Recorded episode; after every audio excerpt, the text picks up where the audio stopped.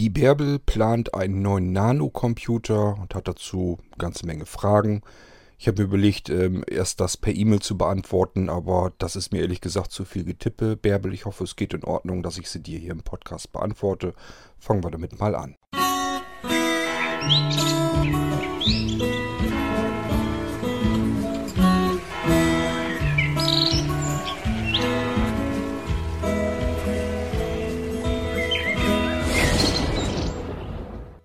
Naja, Bärbel, ähm, du sagst, äh, schreibst in deiner E-Mail, dass du ja nicht so viel Ahnung vom Computer hast. Also dafür hast du dir aber einen sehr vernünftigen, sehr ordentlichen Rechner zusammengestellt, muss ich sagen.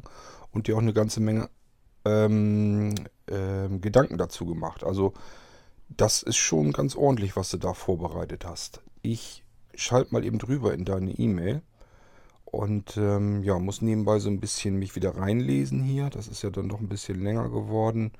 Ähm, du hattest, glaube ich, zuerst notiert. Ach so, ja, erstmal so. Machst du dir nochmal Gedanken, dass du das jetzt eigentlich schon angehen willst, weil du eben auch nicht richtig sicher weißt, ob ich äh, zum Jahresende den Shop dicht mache oder nicht. Also, das ist jetzt erstmal nicht so das große Problem. Ähm, dadurch, dass ich weiß, dass du gerne den Rechner haben willst oder sowas, den machen wir so oder so. Ähm, auch wenn wir es vielleicht dieses Jahr gar nicht mehr schaffen sollten oder sowas, kein Problem. Dann machen wir den einfach äh, dann nächstes Jahr fertig. Das ist nicht das Problem.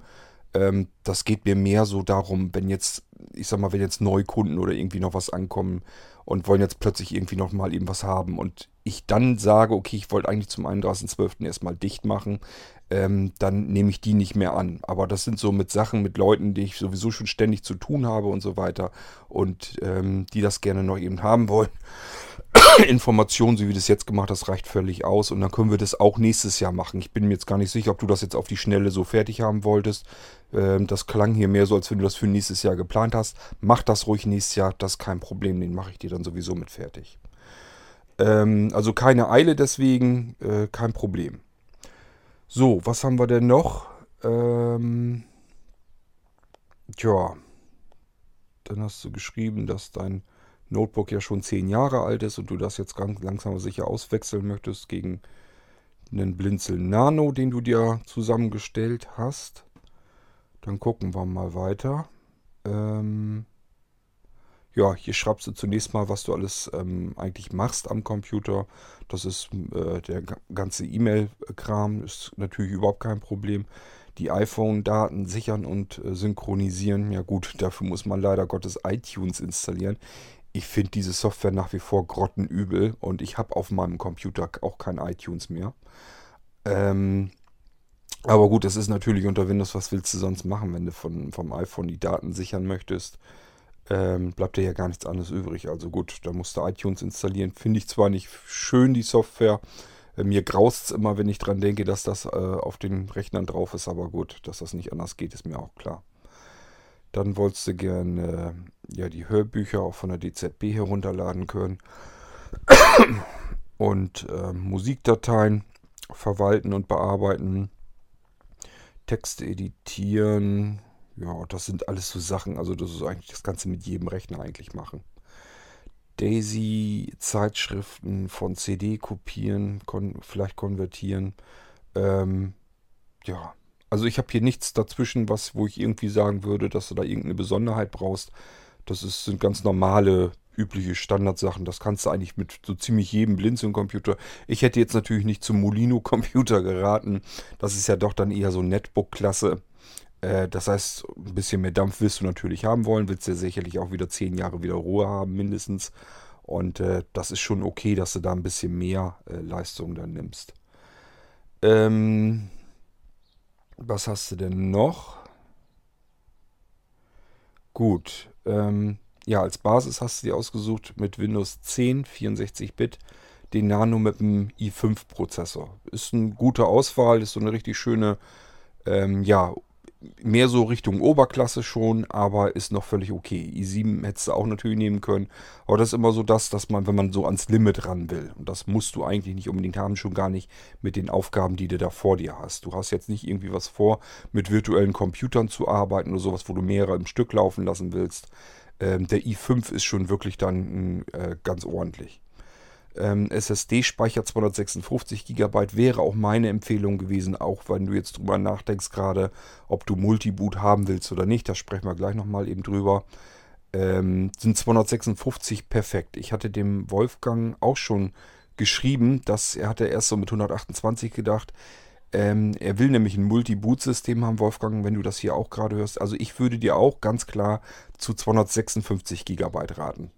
Ähm, das Update lohnt sich, äh, Upgrade lohnt sich einfach, wenn du da nämlich ähm, bei dir wolltest du Windows 7, Windows 10, beide mit jeweils zwei Anwendern, fallen also auch Daten doppelt an auf jedem System. Dann die virtuelle Maschine noch dazu. Wenn du das alles auf 128 GB verteilst, das wird äh, verdammt knapp.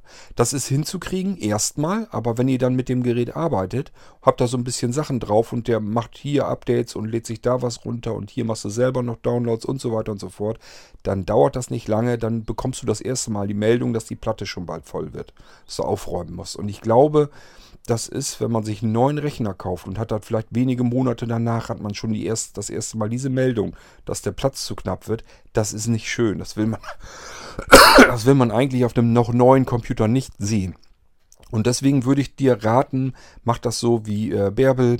Ähm, plan lieber mit 256 GB. Ja, das ist ein paar Euro teurer, aber ähm, damit hast du dann Luft. Ich mache nämlich normalerweise die System äh, mit 100 Gigabyte. So, und wenn du 128 nur hast, dann musst du ja schon erstmal die ersten Gigabyte für die ganze Speicherverwaltung abziehen.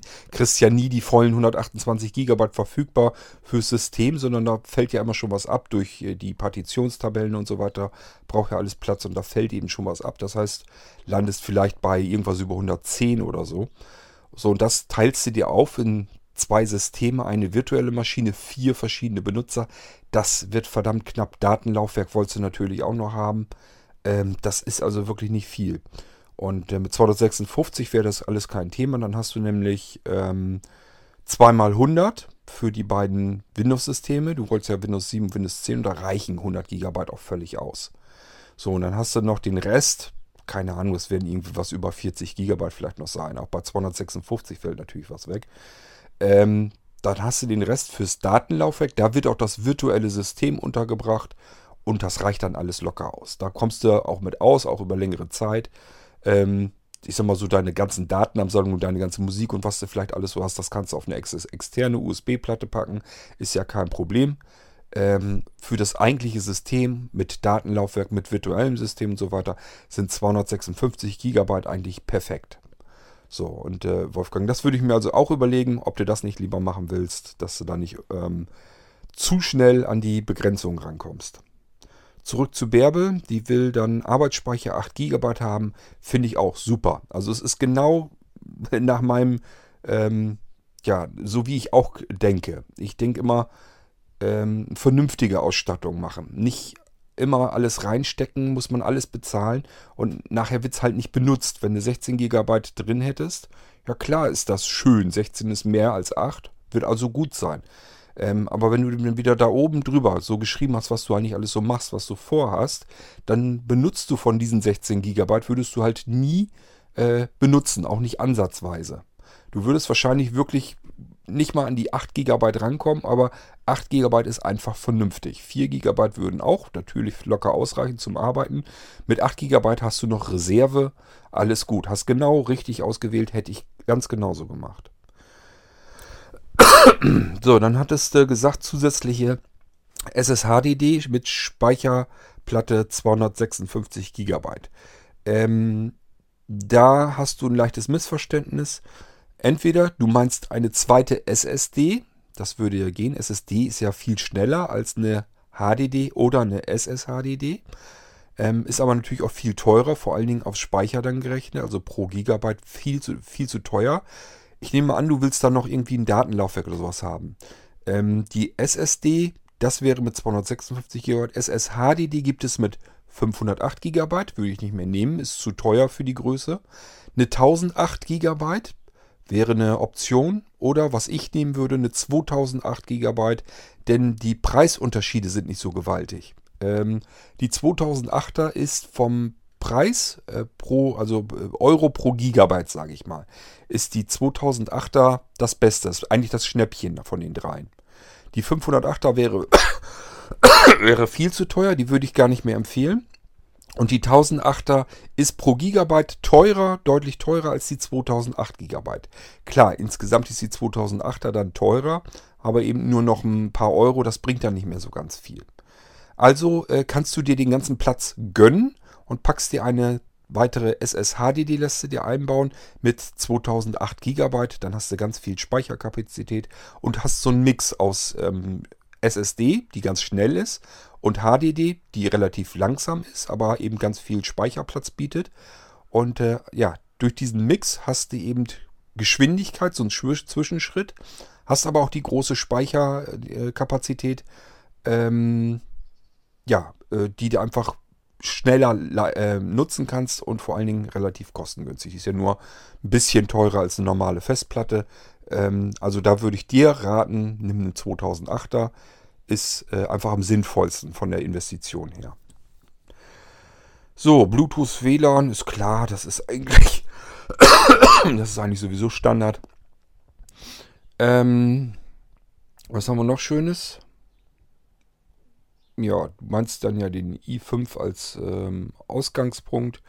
Ja, wie gesagt, würde ich außerdem. Du kannst eigentlich dich bloß noch entscheiden, reicht dir der i3 oder möchtest du den i5 haben? Und da kannst du einfach, da würde ich einfach mal nach Preis ein bisschen gucken und dir überlegen, möchtest du das oder möchtest du. i5 ist natürlich ein bisschen besser, aber die i3 ist völlig okay zum Arbeiten, sage ich immer. Also ich arbeite äh, ja auch mit allen von diesen Dingern, also mit i3, i5, i7. Und du merkst den Unterschied zwischen i3 und i5, der ist ja bemerkbar, ist aber nicht so ein Quantensprung, dass man jetzt sagen würde, ich muss jetzt unbedingt i5 oder sogar ein i7 haben. Man kann mit dem i3 normale Standardanwendungen ganz normal durchführen. Das ist eigentlich völlig okay. Ähm, da kannst du dir nochmal überlegen, wenn du sagst, das wird mir alles insgesamt zu teuer, dann kannst du runtergehen in i3. Wenn du sagst, ähm, nö, das ist ein Rechner, der soll jetzt auch ewig lang halten und mir kommt das jetzt auf den einzelnen Euro nicht an, dann ist okay, dann hätte ich an deiner Stelle wahrscheinlich auch den i5 genommen. So, ähm, weiter geht's hier im Kasten. Äh, benötige ich Erweiterung auf Blinzeln Nano Plus. Ja, ist klar, du musst die SSH-DD eingebaut haben. Ähm, das heißt, wir müssen das hohe Modell nehmen. Das ist, das ist, einfach der Unterschied an der ganzen Geschichte, dass da noch eine Festplatte da oben reinpasst. Ähm, Erweiterung Soft und Hardware. Multi-Boot-System mit einem zweiten Win 10 64-Bit. Ja, äh, würde ich nehmen. Wir kommen da gleich nochmal drauf zu sprechen beim Sisi Flash. Warum ich das nehmen würde, kann ich dir dann sagen. Ähm, Blinzeln Nano Konverter auf HDMI. Ähm, Bärbel, hast du welchen, was hast du für einen Bildschirm vor dir stehen? Äh, oder beziehungsweise hast du da überhaupt einen Bildschirm stehen? Ich habe das nicht mehr in Erinnerung. Ich meine, du hättest mir das mal erzählt, wie das bei dir aussieht am Computerarbeitsplatz. Ähm, oder willst du den vielleicht sogar irgendwo im Wohnzimmer am Fernseher anklemmen? Das kann ja auch sein. Ähm, also ich habe es hier bei mir so. Ich habe einen Bildschirm bei mir im Büro. Da geht ein HDMI rein, da gehen VGA rein.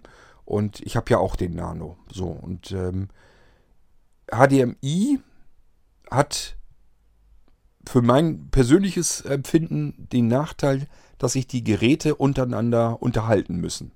Also bei HDMI findet eine Kommunikation statt zwischen den verbundenen Geräten. Also in dem Fall zwischen deinem Bildschirm und dem Nanocomputer. Die beiden unterhalten sich und äh, überlegen gemeinsam, wie sie am besten das Bild darstellen können. Und wenn die sich ähm, nicht richtig verstehen, kann es auch mal passieren, dass, es, dass der Bildschirm schwarz ist oder kurz mal ausgeht, wieder angeht und äh, sich dann auf das richtige, versucht auf das richtige Bild einzustellen.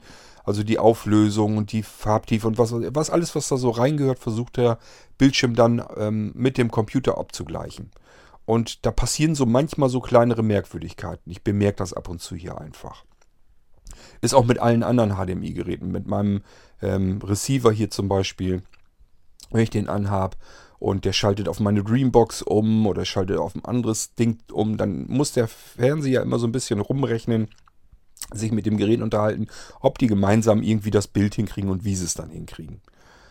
Ähm, wenn dein Bildschirm auch so ist wie meiner mit HDMI und VGA, kannst du es ein bisschen vereinfachen. Ich habe es hier nämlich auch so gemacht. Einen DisplayPort-Konverter nehmen. Den am Nano anklemmen. Der Nano hat DisplayPort. Das ist eigentlich für mein Dafürhalten der bessere, der qualitativ, qualitativ hochwertigere Port. Und den auf VGA zu werfen. Da wird jetzt ein normaler Mensch eigentlich sagen, oh Gott, was, was empfiehlt er denn da? VGA, diesen uralten Anschluss mit dem modernen DisplayPort. Aber bei mir klappt das, habe ich für mich rausgefunden, am besten. DisplayPort, hinten VGA raus, per VGA an den Bildschirm ran. Fertig. Bei mir klappt das gut, der Bildschirm ist sofort da, zeigt das richtige eingestellte Bild. Die unterhalten sich auch nichts, das stellt man sich einmalig selber so ein, wie man es haben möchte. Und dann fummelt die da auch nichts irgendwie an Auflösungen oder so herum, sondern der Bildschirm ist so wie früher anno dazu mal, schaltet sich einfach ein, Bild ist da in der Auflösung, wie ich es haben will, zack, fertig. Die beiden Konverter sind gleich teuer, wenn ich das richtig in Erinnerung habe. Ist also egal, ob du von äh, Blinzel Nano auf HDMI gehst oder von Blinzel Nano auf VGA gehst. Und ich würde ähm, ja, DisplayPort auf VGA nehmen. Da bist du, also ich habe es für mich so festgestellt, ich bin damit am besten. Ich hatte auch einmal auf, auf aus HDMI auf VGA bin ich rausgegangen. Ich bin mit äh, Mini-HDMI hat der Nano, bin ich auf Normal-HDMI gegangen. Hat mir alles nicht gefallen, weil die Geräte da irgendwie immer am Rumfummeln sind und das mag ich nicht. So, ähm, weiter geht's. Nano USB Porterweiterung 1 zu 4. Ähm, lass mich überlegen, macht das Sinn, macht das Sinn, macht das Sinn? Du hattest irgendwas vor, dass du den Nanocomputer irgendwo weiter hinten oder sogar unterm Schreibtisch hinstellen willst. Diese ähm, Porterweiterung, die du hier meinst, die steckt direkt am Nano drinne. Das kann man machen. Ich bin immer überlegen, ob das in deinem Fall sinnvoll ist. Ich habe ansonsten ähm, Aluminium-Hubs hier.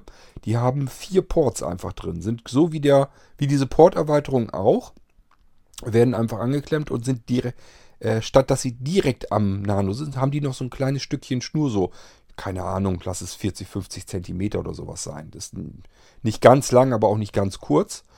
Ähm, der Vorteil daran wäre, du könntest diesen Aluminium-Hub nehmen, per Kabel mit deinem Nano verbinden, könntest diesen Aluminium-Hub ähm, weiter vorne oder so platzieren. Du kannst das noch ein bisschen anders platzieren.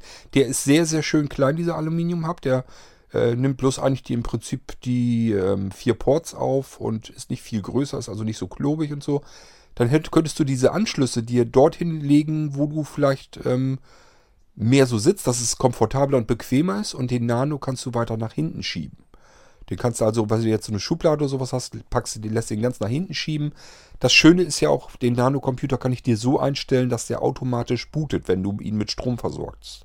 Du könntest ihn also mit einer Schaltsteckdose oder sowas, könntest du ihn abschalten oder beziehungsweise dann einfach anschalten und in dem Moment, wo er Strom kriegt, sagt er, ja, jetzt soll ich wohl starten und dann bootet er. Das heißt, du müsstest selber an dem Nano gar nicht mehr äh, herumfingern. Da kann, den kannst du irgendwo weiter hinten in die Ecke schubsen, lässt ihn in Ruhe. Damit du nicht im USB so weit durchfummeln musst, könntest du dir statt den, die Porterweiterung, könntest dir, dir diesen Aluminium-Vierer hub, den ich im Kopf habe, den ich hier auch benutze, habe ich zwei Stück von an meinem Nano angeklemmt. Ich habe also bei mir, der Nano hat ja vier Anschlüsse, meiner jedenfalls, da habe ich ähm, zweimal diesen Aluminium-Hub, den Vierfach angeschlossen. Dann habe ich einmal den 13er-Hub, den ganz großen, wo ich alles Mögliche dran klemme, den ich aber auch ähm, extra nochmal separat einschalten muss. Und den vierten, den lasse ich direkt rausgehen. Der geht nämlich, äh, ohne dass er durch den Hub gehen soll, darum ging es mir nur, in meinen äh, RAID Tower. Und in dem RAID Tower habe ich ähm, acht Festplatten drin. Ähm, ja, damit da eine unmittelbare USB 3 Verbindung äh, besteht. So, und bei dir, du könntest dir einfach ähm, überlegen, entweder du nimmst so eine Porterweiterung trotzdem, aber es ist eigentlich nicht unbedingt nötig. Oder aber du nimmst einfach so einen, diesen Aluminium-Hub, den ich auch hier habe. Den finde ich eigentlich sehr gut. Der ist sehr gut verarbeitet. Der wird auch so schnell nicht kaputt gehen. Und den legst du dir einfach weiter nach vorne und hast den dann separat. Kannst dir ja mal Gedanken drüber. Das ist nur so ein Vorschlag von mir. Ich habe es bei mir bemerkt, dass das ähm, bequemer ist, weil ich bei mir den Nano einfach unterm Tisch irgendwo deponiert habe. Da habe ich eben nichts mit zu tun. Da gehe ich gar nicht dran. Der steht da einfach so und wird von mir überhaupt nicht direkt bedient. Deswegen habe ich mir die USB-Ports so gelegt, dass ich sie, dass ich bequemer rankommen kann. Die liegen dann weiter oben. Ähm, wenn du das also auch so machen willst, dass du sagst, okay, die Nano, dieses kleine Kästchen, will ich weiter nach hinten durchschieben in die Schublade, habe ich vorne eben die Tastatur, die Breilzeil Zeile und äh, noch äh, vielleicht diesen USB-Port, ähm, den hab, äh, dann hast du es einfach, meiner Meinung nach, ist es dann schön elegant gelöst. Ähm, letzten musst du es natürlich dann selber wissen. Nur falls das eine Idee für dich ist, dann wollte ich dir das eben gesagt haben. So, dann wolltest du die Bücherwurmbibliothek, dann wolltest du Windows. Ja, das ist auch wieder. Du hast aufgeschrieben in deiner Liste Microsoft Windows äh, 10 Home 64-Bit die äh, Lizenz und Medien für einmal PC. Ähm, brauchst du nicht. Also es sei denn, du hast jetzt für irgendetwas anderes vorgesehen, als ich es vermute. Du brauchst es nicht für den Nanocomputer, weil äh, die Ausgangssituation, die Ausgangslage ist ja der Nanocomputer mit Windows 10 schon drauf. Und das ist im Preis mit drin. Du musst also nicht zusätzlich nochmal dir eine Lizenz und äh, die Medien für einen PC kaufen. Äh, das brauchst du nicht. Das äh, kannst du vergessen.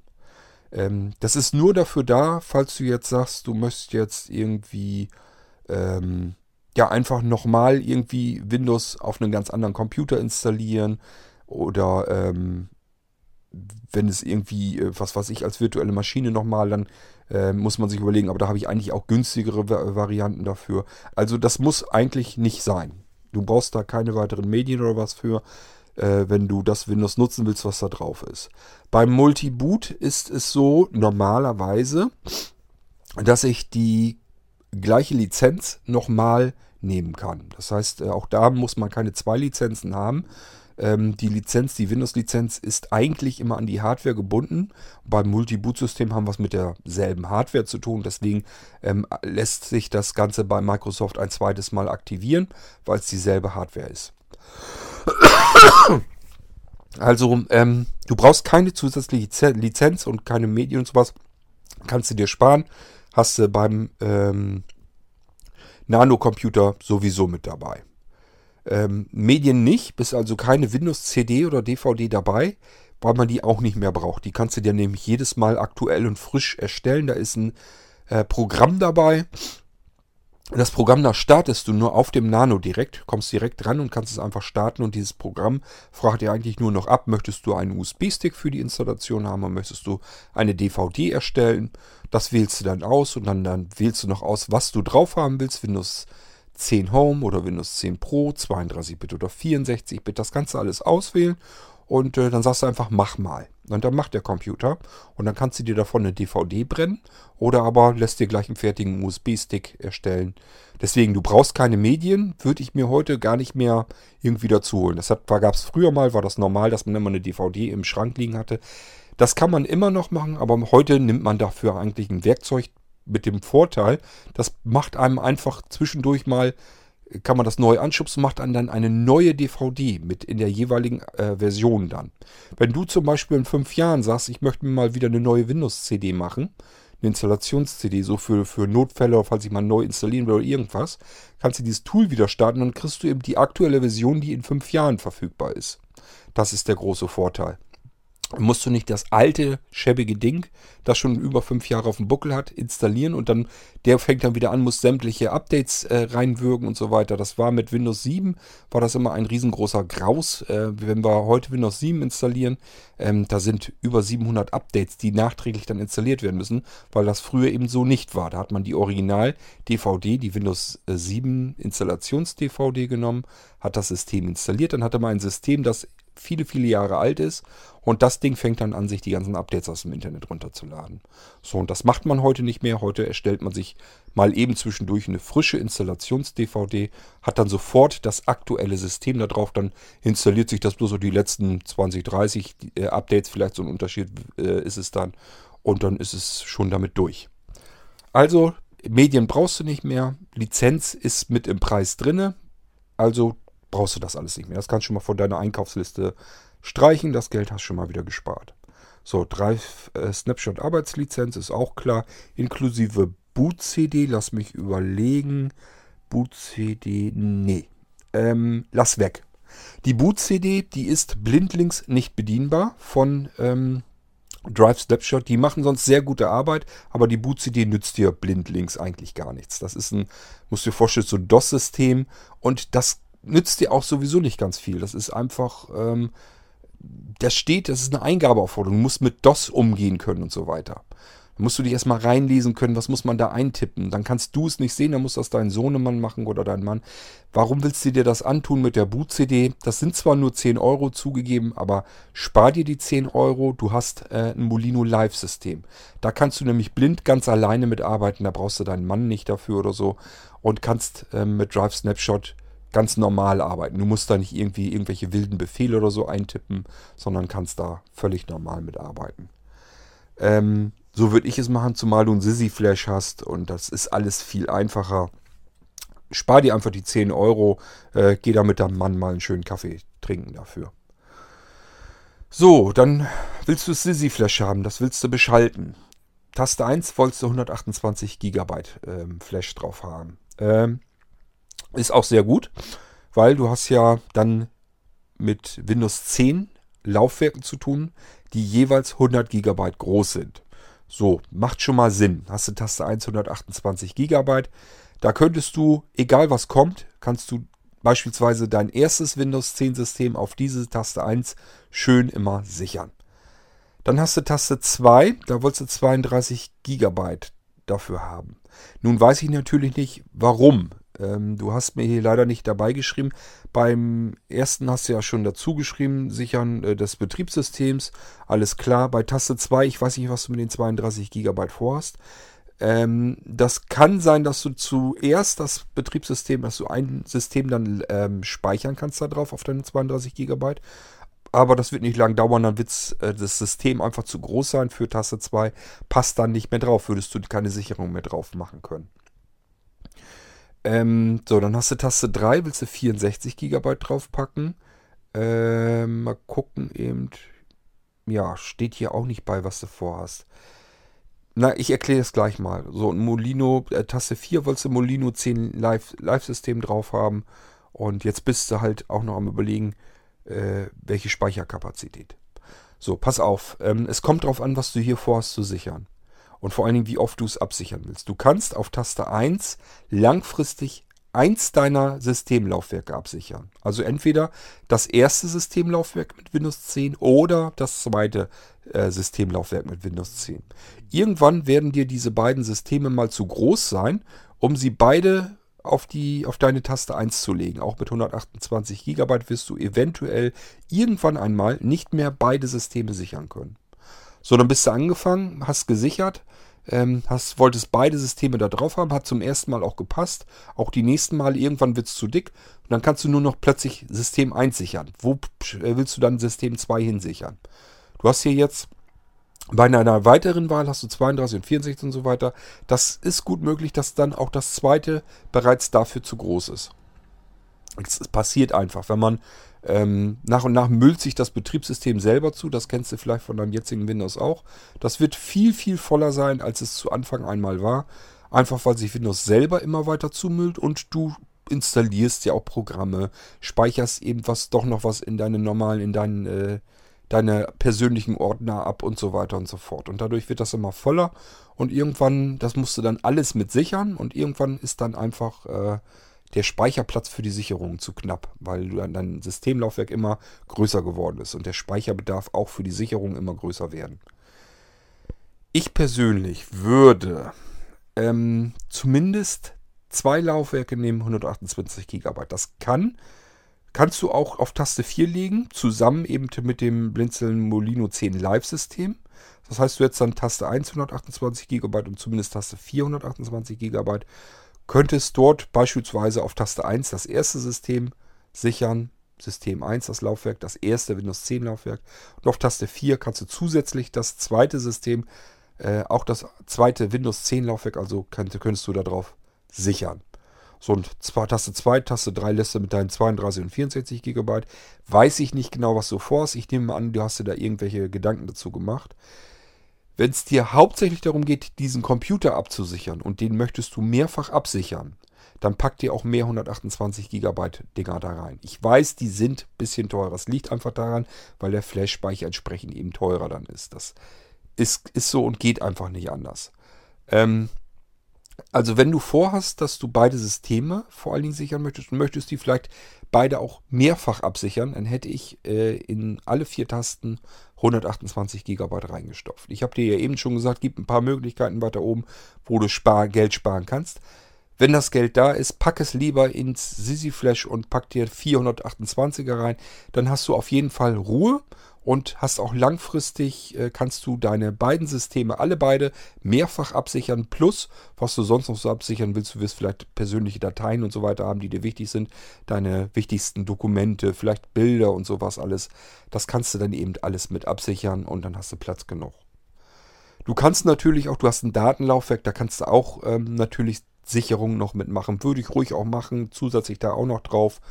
Also man kann sein System nicht genug absichern und äh, dann hast du wenigstens Platz genug, kannst alles mehrfach absichern. Dann wüsste ich echt nicht mehr, was dir noch äh, in Zukunft passieren sollte. Du hast dann das Sisi Flash, die Laufwerke da sind alle getrennt vom System, da kann nichts passieren. Dann machst du noch Sicherungen, das ist ja alles fertig eingerichtet, das kannst du sowieso mit benutzen.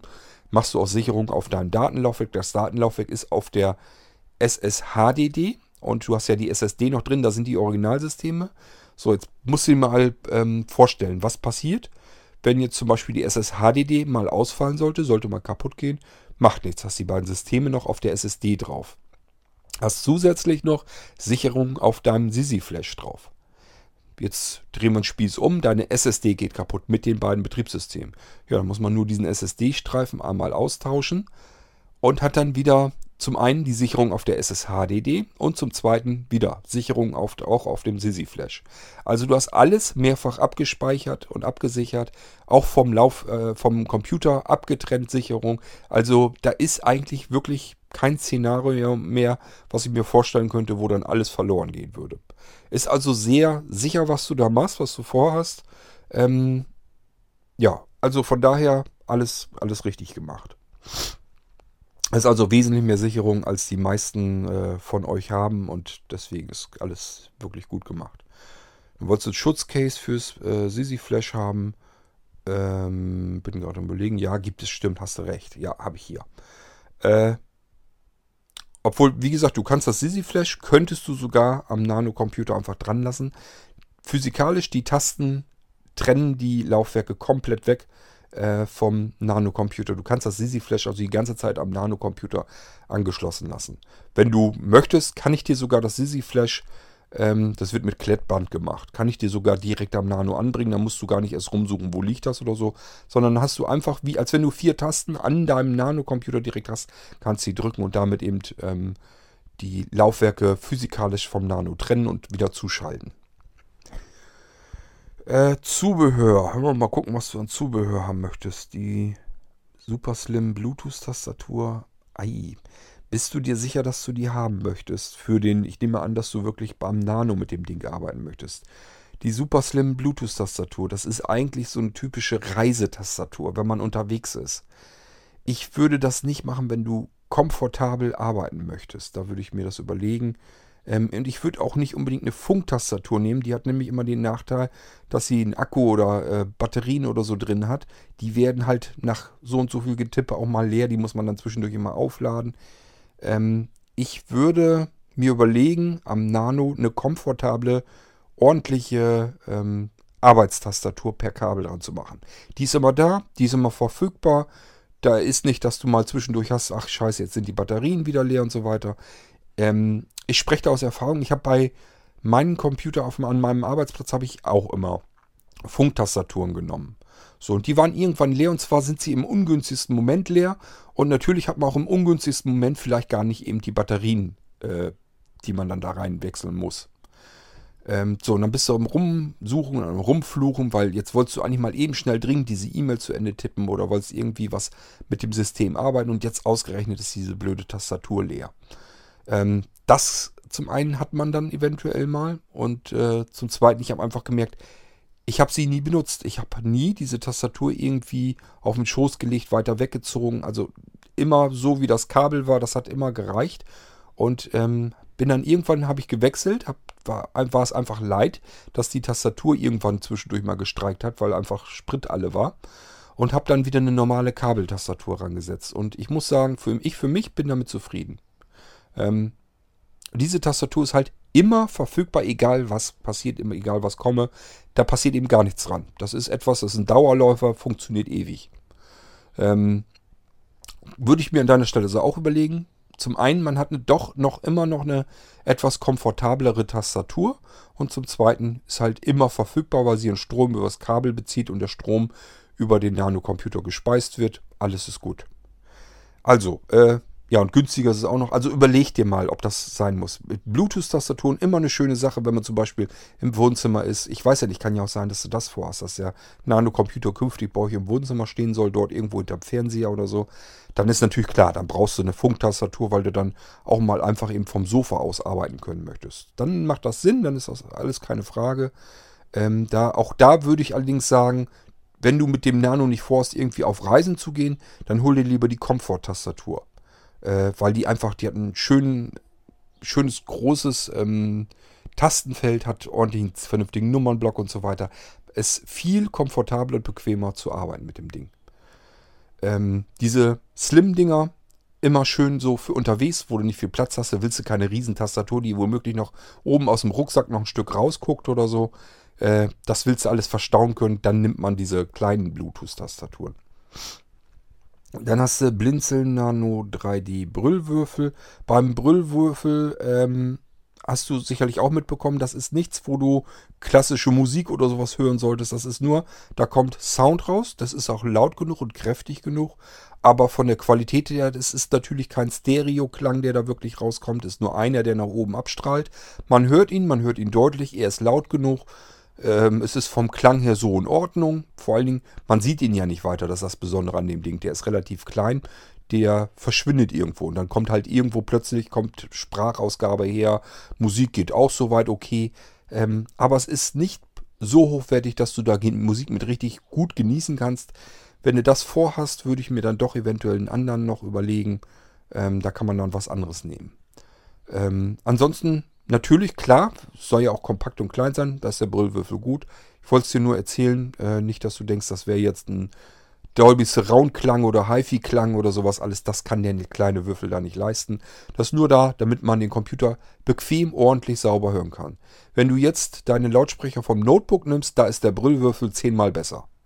Also wenn dir jetzt der Klang vom Notebook immer schon gereicht hat, dann kannst du den Brüllwürfel nehmen. Der, das macht er locker weg. Der kann, der ist besser als jeder Klang an einem Notebook oder sonst irgendwie, an einem Monitor oder sowas. Das macht er besser. Wenn dir das ausreicht, keine Frage. So, DVD, RW, alles Brenner willst du extern anklemmen. Ja, ist natürlich klar, wenn man mit DVDs noch zu tun hat, alles logisch. Den, den Media Master, das ist unser 59 in 1 Aluminiumkartenleser, auch kein Problem, macht Aussehen. Wollen wir mal weiter gucken. Jetzt kommst du in die Programme rein. Wolltest du JAWS ähm, 18 haben? Ich schreibe dann einfach, ich nehme an, dass du noch weitere Updates hast. Da schreiben wir einfach in den Auftrag äh, JAWS aktuelle Version.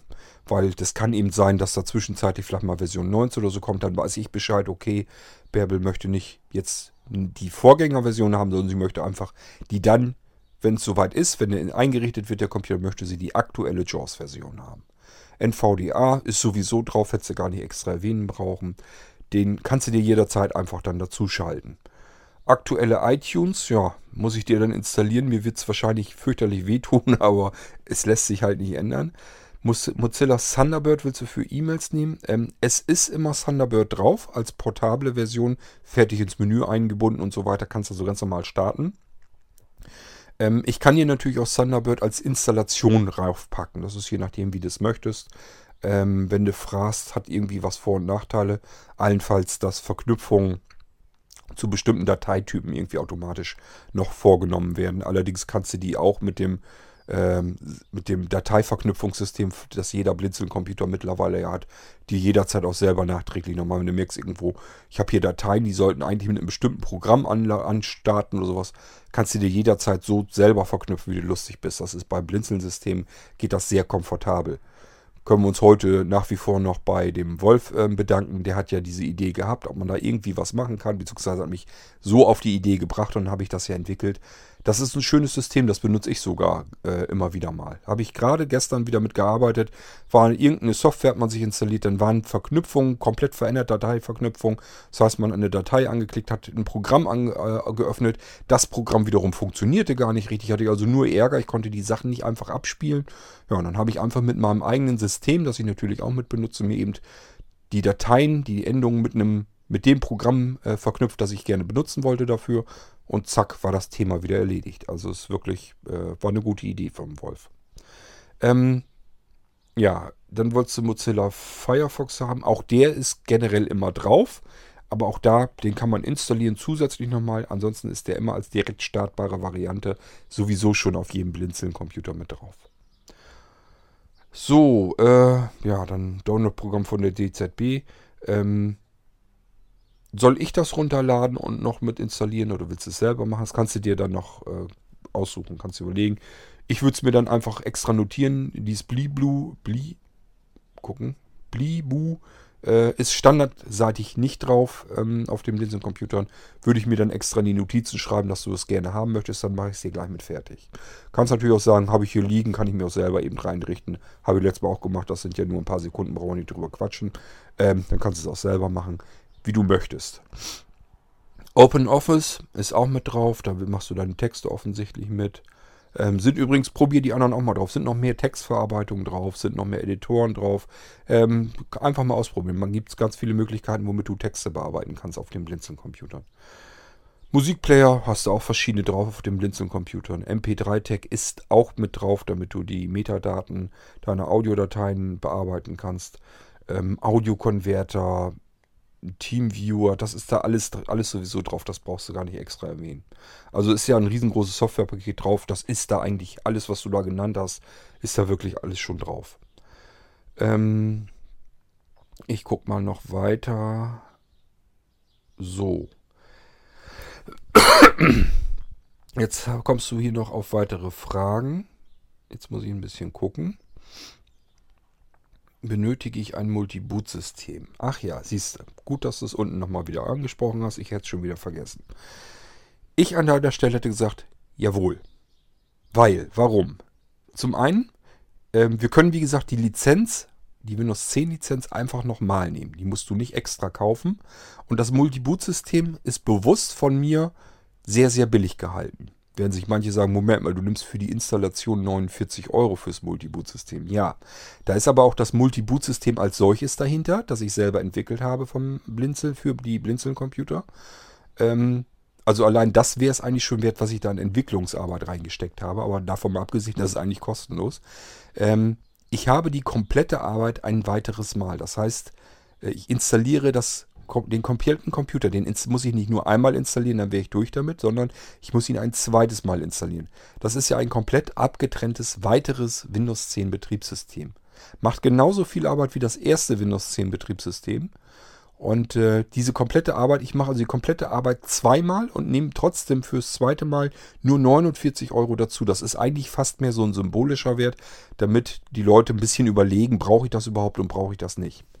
Ich würde es dir trotzdem empfehlen. Erstens, es ist sehr günstig mit 49 Euro. Zweitens, du kannst dieses Multi-Boot-System komplett allein blind bedienen, egal was passiert. Du kannst jederzeit sagen, ich gehe mal eben ins Multi-Boot-System. Eingestellt ist dort, dass ich das erste System starte. Ich möchte jetzt aber mal mit dem zweiten System arbeiten. Zum Zweiten, du hast ein weiteres Betriebssystem nicht nur, um den Computer, das erste System wiederherstellen zu können, sondern du hast das zweite System zusätzlich auch, falls du was anderes damit machen möchtest. Du kannst dir zum Beispiel sagen, mit dem ersten System mache ich alles Mögliche. So, und jetzt sagst du dir vielleicht irgendwann, du möchtest auf dem zweiten System etwas haben, wo du mehr Wert auf Sicherheit legst. Nehmen wir mal Online-Banking oder was weiß ich. Irgendwas, wo du sagst, ähm, ich möchte jetzt irgendwie was anderes machen als das, was ich mit dem ersten System mache. Dann kannst du mit zwei völlig verschiedenen unabhängigen Betriebssystemen auf diesem Computer arbeiten. Nächster Fall, äh, der auch nicht unpraktisch ist. Ab und zu habe ich es mal, dass jemand sagt, mein Computer ist kaputt. So, dann lasse ich mir natürlich schildern, was hat er denn? Und dann merke ich schon, na, glaube ich nicht, dass das unbedingt vom Computer aus ist. Könnte auch am Betriebssystem, dass da sie dir einfach einen Fehler irgendwo eingehandelt hast. Hast irgendwas installiert, was da irgendwas zerschossen hat oder irgendwas ist passiert. Und dann sage ich den Leuten immer, starte doch mal das zweite System, guck dir das da mal an. So, und dann starten viele dann das zweite System im Multiboot-System und sagen, hm, hier funktioniert alles. Dann sage ich, ja, wenn im zweiten System alles funktioniert und im ersten nicht, dann kann es ja nicht der Computer sein. Die Hardware ist die gleiche, die tauschst du ja nicht aus, ist ja nur das Betriebssystem das zweite, was du startest. Also auch das ist ein Vorteil. Man kann mal eben probieren, wenn was ist. Ja, habe ich hier jetzt ein Problem mit irgendeiner Hardware oder habe ich irgendein Problem mit der Software? So, das ist nächster Vorteil. Äh, dann haben wir noch, ja, wie gesagt, natürlich den dritten on top dass du mal eben drüber starten kannst und kannst von, kannst von dort aus das erste System wieder herstellen und wieder reparieren. Und zwar auch vollständig mit Screenreader kontrolliert und es ist ein komplettes, vollständiges Betriebssystem. So, und das bringt uns zu dem Unterschied mit dem Molino Live-System auf dem Sisi Flash. Das Sisi Flash hatte ich ja auch in erster Linie für, für die Leute gedacht, die gar keine Blinzeln-Computer haben. Die haben nur ein Windows-System drauf und fragen sich natürlich, was könnte ich denn jetzt mal machen, damit ich das auch so habe, so schön komfortabel, wie die Leute das haben, die ein Blinzeln-Computersystem haben. Die haben ein Multiboot-System drauf. Die können sagen, oh, ich starte mal eben das zweite System. Und äh, können von dort aus das erste System wiederherstellen. Ist ja herrlich komfortabel. Kann man alles blind bedienen. Ich brauche da keine sehende Hilfe oder was dafür. Ähm, ich kann einfach blindlings in das zweite System, kann ich das neu reinstarten lassen.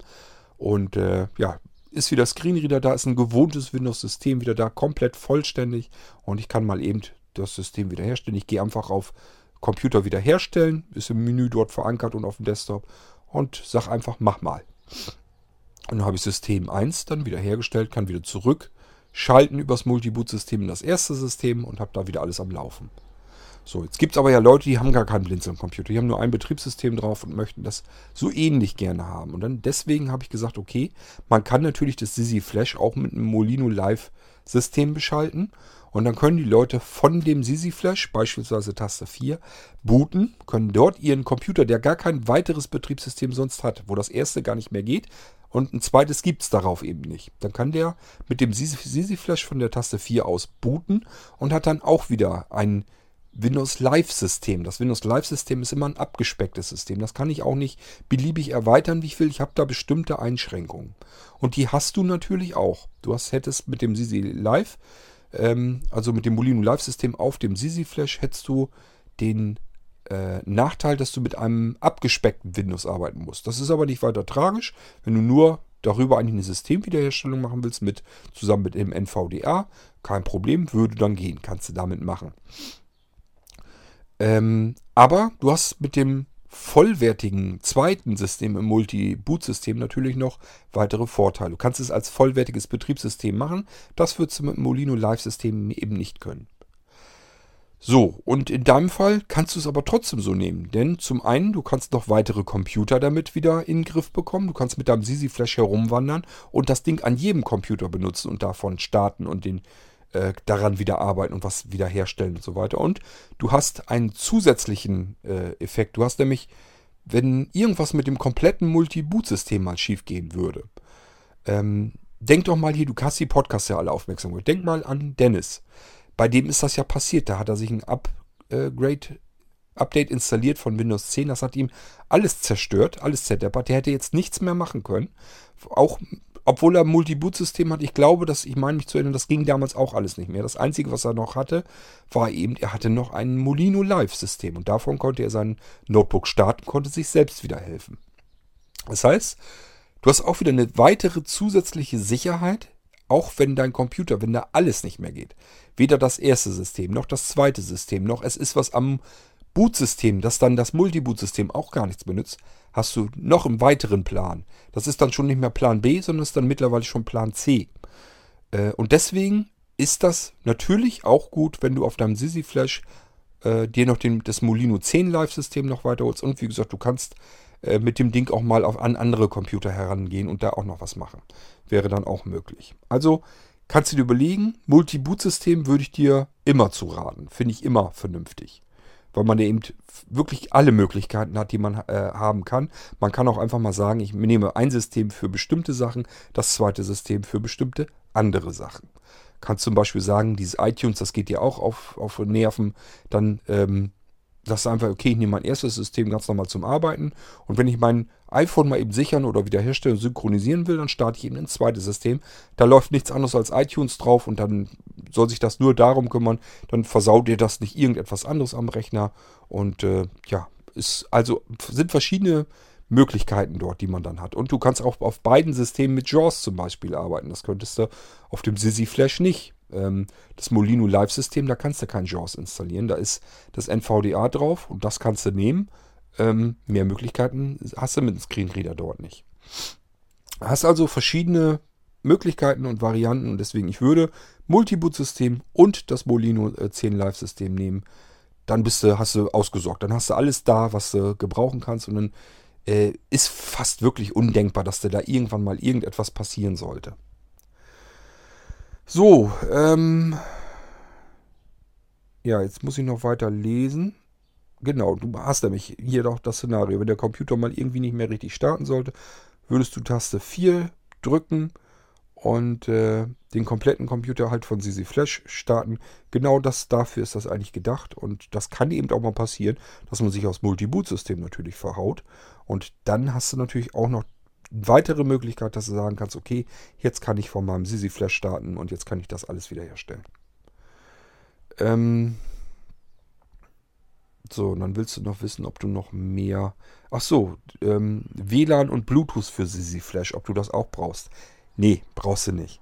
Hat dein ähm, Nano eingebaut und ähm, ja, reicht völlig aus. Kommst du ja von allen Seiten wieder ran. Ähm, brauchst du nicht. Ähm, kannst du nicht gebrauchen. Ist eigentlich nur als Erweiterung für CC Flash, einfach wer das möchte. Ähm, kann ja auch mal sein, dass du einen Computer hat, hast, einen, Stand, einen stinknormalen, herkömmlichen Tower-PC zum Beispiel. So, und der hat gar kein WLAN und hat auch kein Bluetooth. Und jetzt überlegst du dir, möchte ich vielleicht auch gar nicht immer haben, sondern möchte ich mir nur zuschalten können.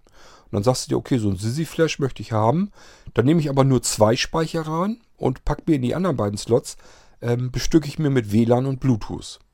So, und dann kann ich auch da auf Tastendruck mal eben WLAN dazuschalten, Taste wieder raus, ausrasten lassen, WLAN ist wieder weg. Bluetooth genau das gleiche Spiel.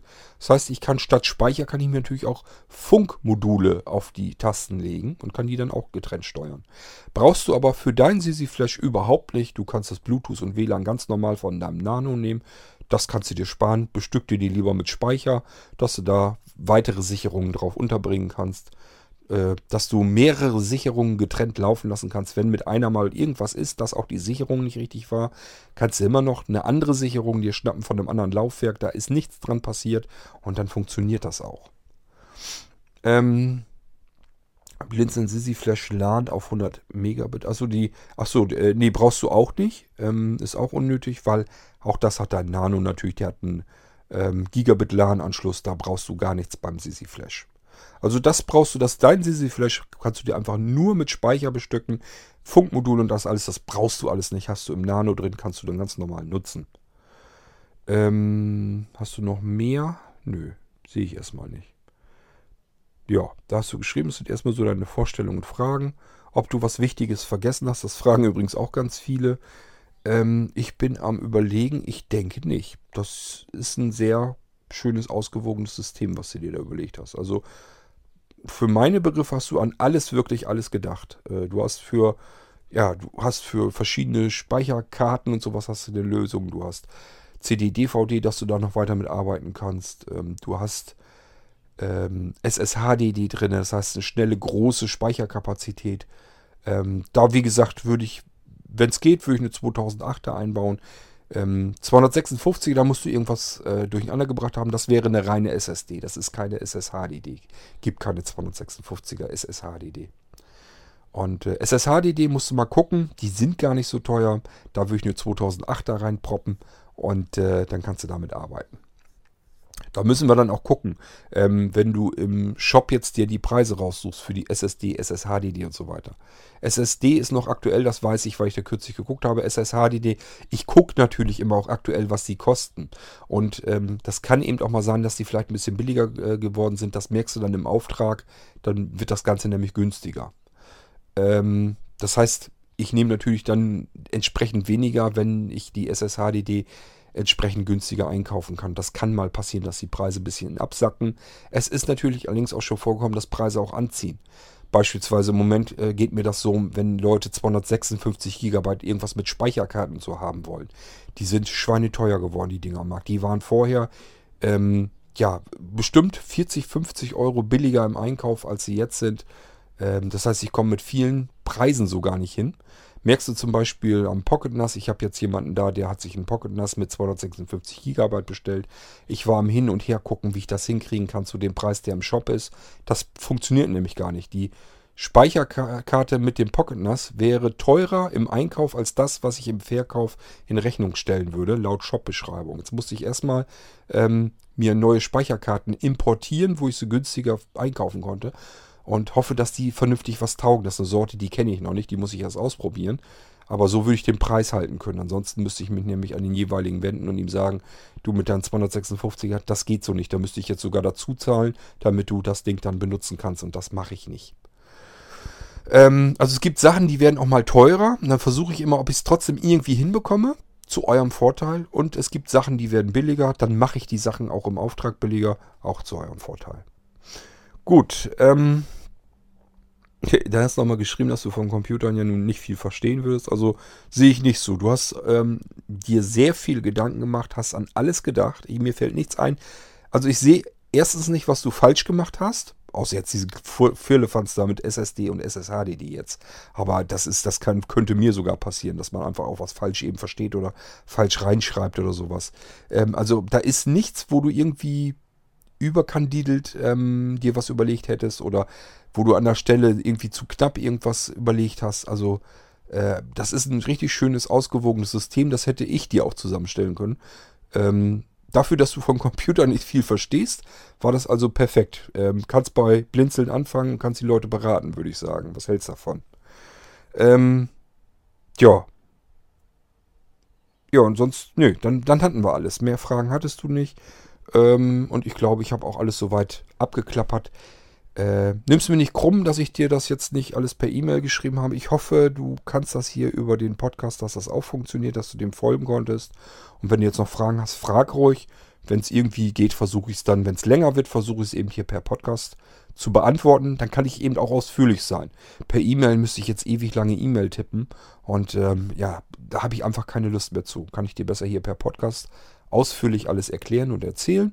Und ähm, ich hoffe, dass das für dich auch schöner ist und besser ist und besser nachverfolgbar. Ähm, hören die einfach mal an den Podcast, vielleicht auch ein zweites Mal, wenn du meinst, du hast irgendwo, habe ich dir zu schnell runtergerasselt.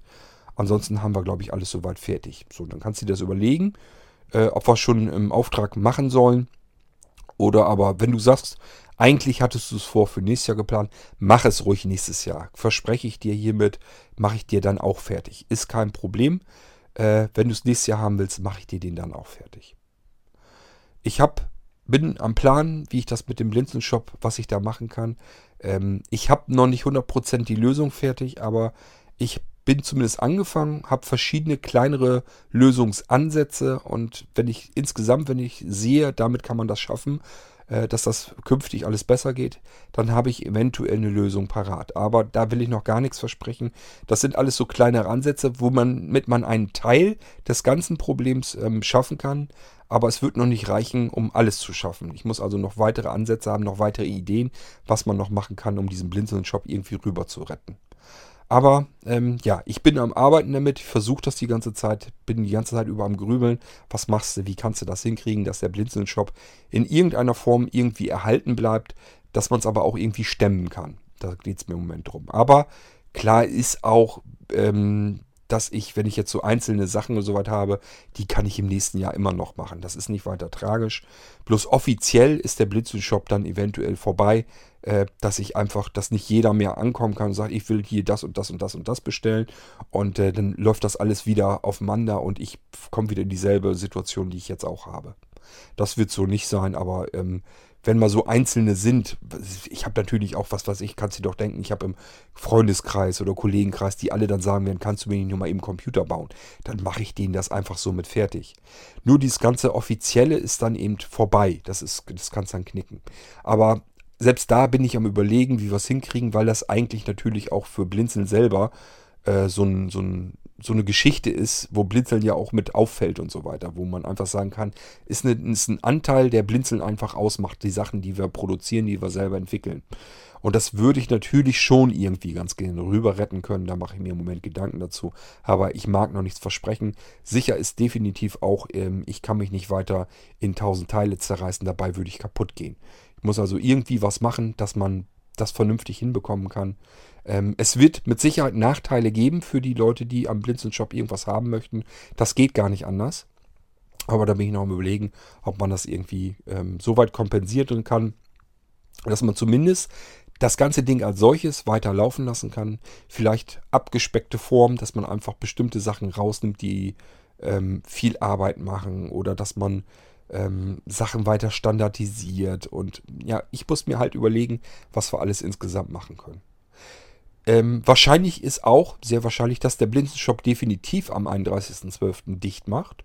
Aber ich bin im Moment am Gange, ähm, wenn ich, dass ich ihn dann vielleicht dicht machen kann, für einen Relaunch. Das heißt, ähm, ich muss dann äh, ein paar Monate lang durcharbeiten, um Anpassungen zu machen, Automatisierungen und so weiter alles, weiter vorbereiten, äh, Standardisierung, alles soweit weitermachen. Dafür brauche ich mehrere Monate, wenn ich das machen will, wenn ich mir das antun will. Das ist auch wieder viel Arbeit. Aber ähm, es wäre dann, äh, hätte den Zweck, dass ich den Blinzenshop weiterlaufen lassen kann. Ich würde zum 31.12. in dem Fall auch zumachen, aber wir würden einen Relaunch haben. Das heißt, würden dann, was weiß ich, im Mai oder im Juni oder im Juli, irgendwann würden wir dann wieder den Blinzeln-Shop wieder aufmachen können, wird dann wieder weitergehen können und äh, dann kann man wieder mit dann geänderter Situation ähm, wieder bestellen und da müssen wir mal gucken, wie ich das hinkriegen kann.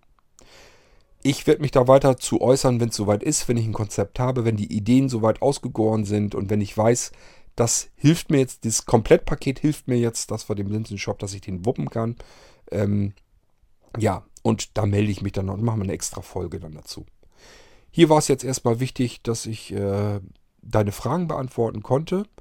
Ähm, ja, und somit können wir dann das hier erstmal abschließen.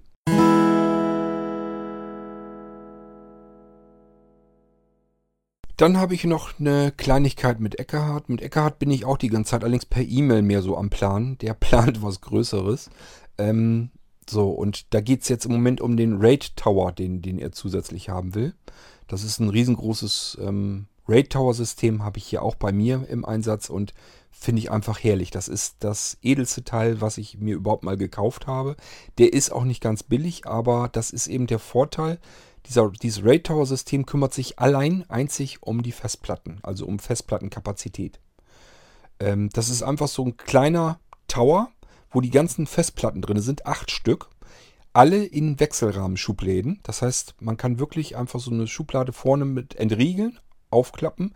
Festplatte kommt einem entgegen. Die zieht man nackt heraus, schiebt eine beliebige andere wieder rein, ähm, Klappe wieder zu, fest äh, einrasten lassen und das Ding ist erledigt. Und dann hat das Ding noch eine, komplette Frontplatte, damit der Krach ein bisschen mehr abgefangen wird und kein Staub reinkommt. Und dann wird diese Fronttür wird dann auch geschlossen und dann ist das Ding weg. Dann sind die Festplatten alle in diesem Teil drin und äh, ja, stehen dem Computer zur Verfügung. Der Computer ist also abgetrennt von diesem RAID-System und ist verbunden mit entweder eSATA oder mit USB 3.0. Und ja, so benutze ich das auch. Das heißt, ich habe dieses RAID Tower System und da drauf steht dann mein kleiner winziger Nano-Computer. Der sieht da ziemlich einsam und verloren, dieser kleine Würfel auf dem Tower-System drauf, hat aber einen riesengroßen Vorteil. Ich habe erstmal alle Festplatten in diesem Wechselrahmensystem drin, kann die austauschen, wie ich lustig bin. Ähm, es ist eine riesengroße Speicherkapazität. Ich habe bei mir 8x4 Terabyte drin und die stehen dann alle dem Nano-Computer zur Verfügung. Und äh, ja, wenn ich den Computer austauschen will, war es früher so, ich musste wieder auch die ganzen Daten laufen. Ich musste alle Festplatten so weiter, musste ich immer alle umbauen. Und meistens habe ich dann neue genommen. Dann musste ich irgendwie die anderen Dinger wieder zurücksichern und so weiter und so fort.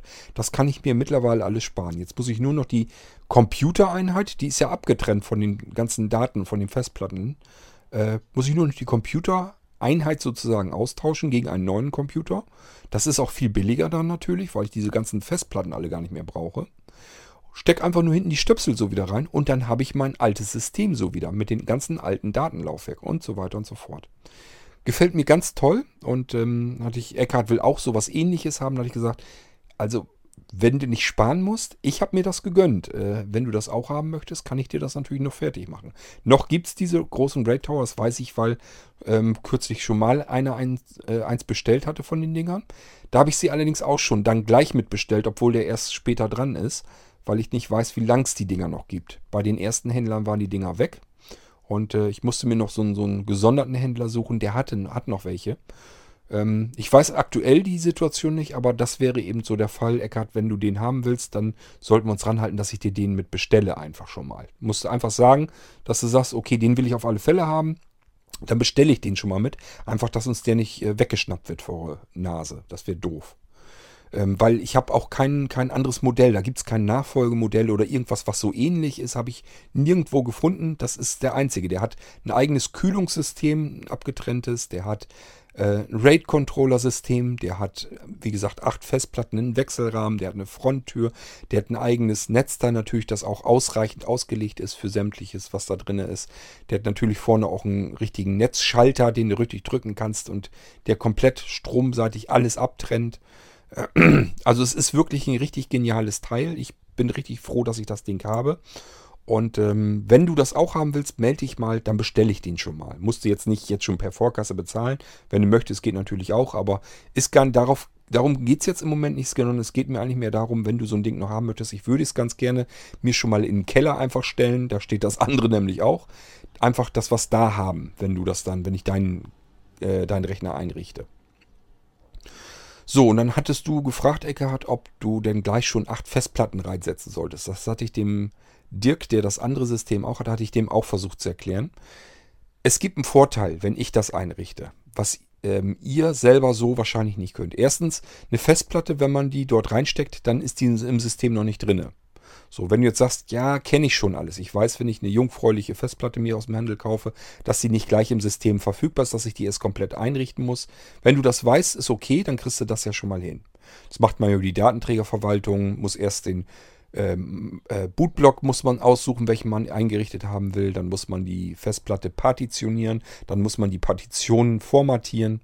Dann muss man Laufwerksbuchstaben und so weiter zuweisen. Also wenn du alles weißt, wie das geht, dann kannst du dir die Festplatten natürlich auch selbst einrichten. Aber es gibt etwas, das wissen viele nicht, wie es richtig geht. Und das mache ich dann eben schon fertig. Und deswegen wäre es gut, wenn du dir überlegst, wenn du mal irgendwann auf acht Festplatten natürlich darauf hinauslaufen willst, und das willst du, das weiß ich einfach, äh, weil ich das bei mir auch gemacht habe. Ich mir erst das RAID-System gekauft, habe da erstmal, ich glaube, drei oder vier Festplatten mir dazu gekauft, die reingesteckt. Das heißt, da waren noch vier Slots frei. So, und das ist ein ganz widerliches Gefühl, wenn, also bei mir war das jedenfalls so. Ich hatte immer diese, wusste, okay, du hast noch vier Schächte, würdest da am liebsten natürlich Festplatten reinhaben. Das heißt, ich habe gesehen, sobald ich irgendwie wieder ein bisschen Geld zusammengesammelt habe, habe ich mir sofort wieder vier Terabyte Festplatten gekauft, um diese Schächte voll zu kriegen. Das kann dir eben auch passieren, dass du das haben möchtest, vermute ich fast mal. Also warum soll dir das so viel anders gehen als mir?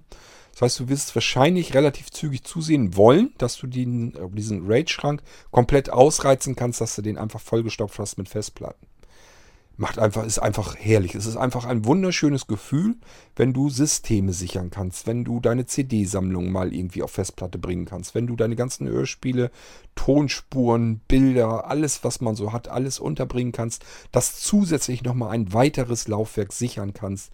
Ähm, du musst einfach, kannst einfach rumasen mit einem Platz ohne Ende. Äh, das ist ein herrliches Gefühl, dass man sich da nie, nie wieder Gedanken drum machen muss. Das habe ich hier und es ist herrlich, kann ich dir nur sagen. Du kannst wirklich von Festplatte zu Festplatte auch mal einfach sichern, komplett. Kannst sagen, okay, reicht mir nicht. Ich will noch zusätzliche Sicherung haben. Ich will auf Nummer sicher gehen. Das ist wunderschönes Gefühl, kann ich dir nur sagen. So, ähm, zum Zweiten, ich kann das anders einrichten. Normalerweise, so wie du es einrichtest, hättest du einen Zustand. Du hättest ähm, Multi-Boot-System, hättest dort also zwei Laufwerke, dann Datenlaufwerk sind drei Laufwerke. Dann hättest du nochmal dazu acht Laufwerke von dem äh, RAID-System. Dann hast du, ähm, ja, hast du elf Laufwerke. Dann hast du vielleicht noch Netzwerklaufwerke. Das kann ja auch sein. Du hast USB-Laufwerke. Ähm, du hast DVD-Laufwerke. Äh, du wirst ein Problem bekommen. Unser Alphabet ist nämlich nicht ganz groß. Ähm, normalerweise Festplatten, die fangen bei C Doppelpunkt an. Das heißt, du hast nachher wenn du den Arbeitsplatz aufmachst, also dein, dein Computer, was bei dir unter Windows 10 dieser PC heißt und bei äh, Windows 7 heißt es ja Computer, wenn du das öffnest, dann hast du alles voll mit einzelnen Laufwerken und die ganzen Laufwerksbuchstaben vergeben. Jetzt hast du ja noch ganz viele USB-Slots. Kann gut sein, wenn du da noch Sticks und so reinsteckst oder noch einen Cardreader oder sowas hast, der macht auch unterschiedliche Laufwerke, die belegt er auch schon. Wenn du was reinsteckst, auch wieder alles immer Buch, Buchstabe für Buchstabe weg. Das kann sein, dass dir das dann so geht wie mir, dass du irgendwann deine ganzen Laufwerksbuchstaben voll hast und gar keine weiteren Laufwerke mehr einrichten kannst.